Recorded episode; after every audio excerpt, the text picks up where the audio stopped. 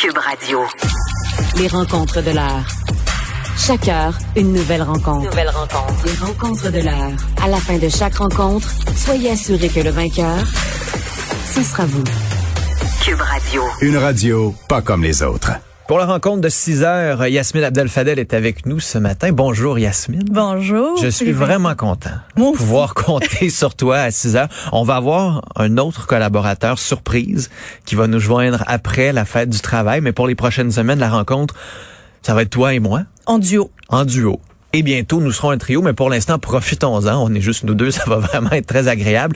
Euh, bien sûr, euh, tu as travaillé en politique, c'est ta passion, la politique. C'est pour ça qu'on est allé d'ailleurs te chercher pour cette rencontre de 6 heures, pour mieux comprendre aussi hein, euh, comment ça fonctionne, la politique. Ça, c'est important parce que toi, tu l'as vécu, les coulisses de la politique. Là. Oui, les coulisses du pouvoir, je les ai connues à Québec, euh, mais euh, je, je garde un œil euh, vraiment averti sur la politique, puis je les regarde d'un coin de l'œil pour voir qu'est-ce qui se passe, parce que j'essaie de décoder les stratégies derrière, la volonté euh, de positionnement des différents partis, des différents euh, chefs de parti, des, euh, des ministres et des premiers ministres. Et là, on dirait que je suis gâtée cet automne. Campagne électorale fédérale qui va être suivie d'une campagne électorale municipale. Je pense qu'on va avoir du matériel à analyser. On rentre aussi en année préélectorale à Québec. Ben oui. Bon, là, on va se donner le temps quand même. on va y aller une étape à la fois. Bon, commençons avec la campagne électorale fédérale déclenchée hier. Il y a des moments euh, cruciaux dans une campagne électorale. Le déclenchement, le débat, puis le sprint final. Donc là, on- hier, on était dans ce premier moment-là. Euh, comment s'en sont tirés les différents chefs de parti? Ben écoute, euh, hier, aujourd'hui, on est jour 2 de la campagne électorale. Hier, Justin Trudeau s'est présenté chez Mary Simon, la toute nouvelle gouverneure Eh oui. générale, où euh, pour sa, sa première action en tant que gouverneur général, elle dissout la Chambre puis on part en élection. Donc, euh, Justin Trudeau, il essaye de justifier ce... euh, on lui reproche beaucoup pourquoi partir en élection maintenant, alors qu'on est en quatrième vague. Moi, je pense que ce débat, on va l'oublier relativement rapidement. Mais il n'a jamais parlé de majorité dans son C'est fou, discours. hein? Le mot majorité, il était pas là. Moi, je m'attendais à ce qu'il il veuille être un Jean Charest, on va s'en rappeler en 2008, qui disait crise économique, on veut avoir les deux mains sur le volant. Mais il dit plutôt qu'il veut donner la parole aux Canadiens, comme si c'était un référendum sur la gestion de la pandémie du gouvernement fédéral. Euh, il a parlé relativement peu en français, ça aussi c'était surprenant, mais surtout pas, pas un mot sur les finances publiques, pas un mot sur la relance économique. Me semble que c'est un des gros morceaux de la campagne électorale. Comment on va relancer notre économie, être en pôle position quand tout va reprendre et euh, aider finalement nos entreprises, qu'elles soient petites ou plus grandes, et Ouais. certaines industries, notamment l'aéronautique. Très peu parler d'économie, c'est un peu particulier. Il essaie d'imposer ce qu'on appelle une ballot question, la question de l'urne.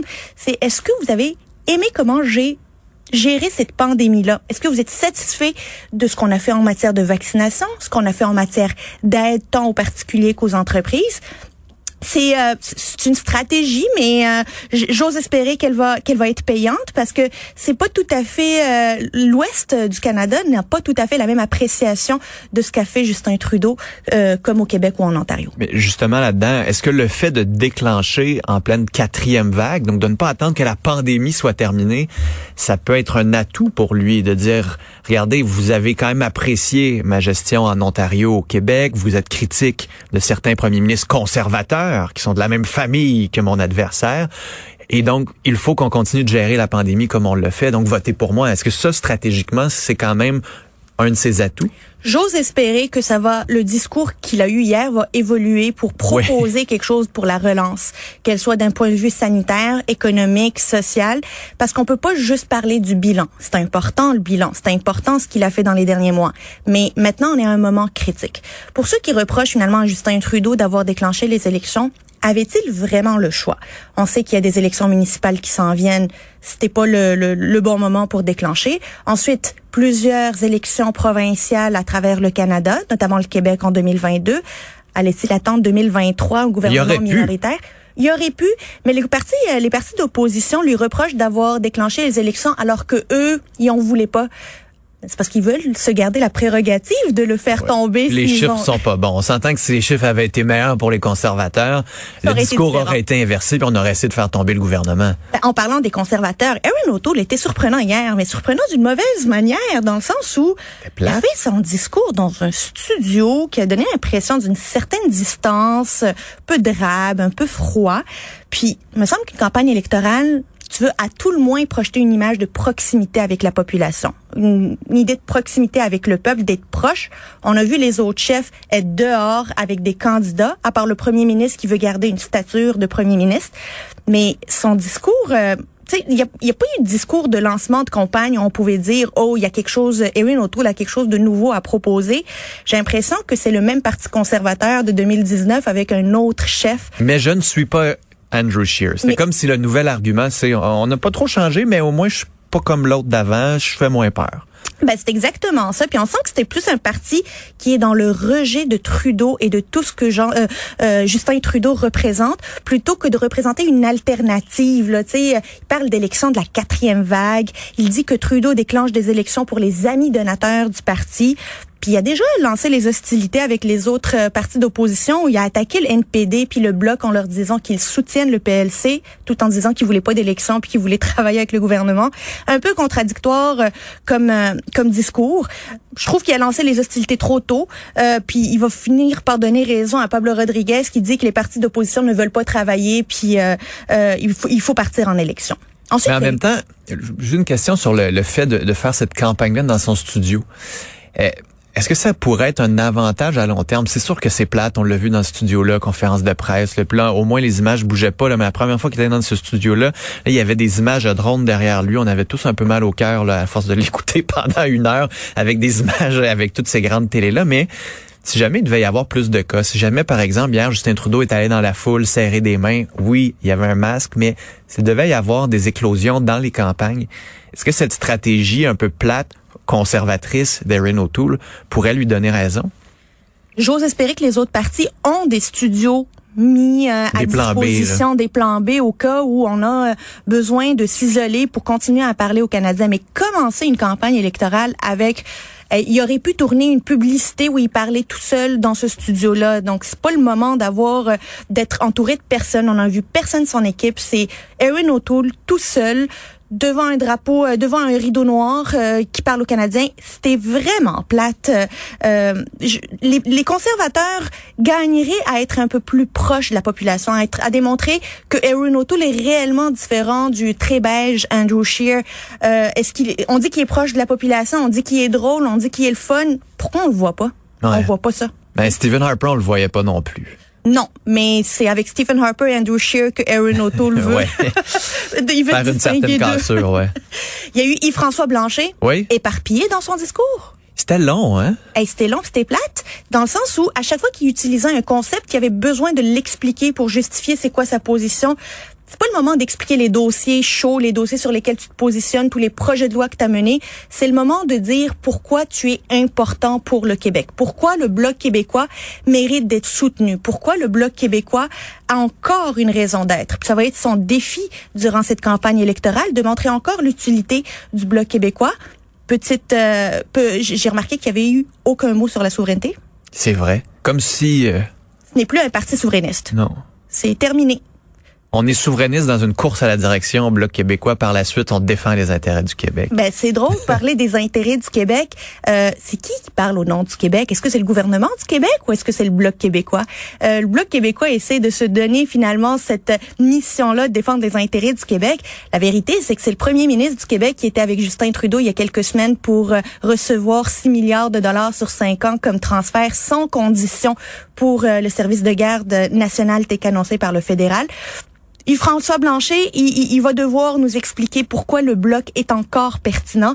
Euh, c'est parce que sinon, c'est toute la l'absence de l'idée de souveraineté, finalement, ça va juste faire poser la question, c'est-tu un vote perdu quand on Ouais. va voter pour le bloc? Peut-être que sa porte de sortie pour Yves-François Blanchet, c'est de dire, si Justin Trudeau n'avait pas été minoritaire, il n'aurait pas été aussi respectueux du Québec. Et donc, faut lui donner un mandat minoritaire à nouveau, donc voter pour nous. C'est peut-être sa seule façon d'essayer. Puis, puis ça va être, j'imagine, ce que Jock Meeting au NPD va Ben, dire c'est aussi. ça.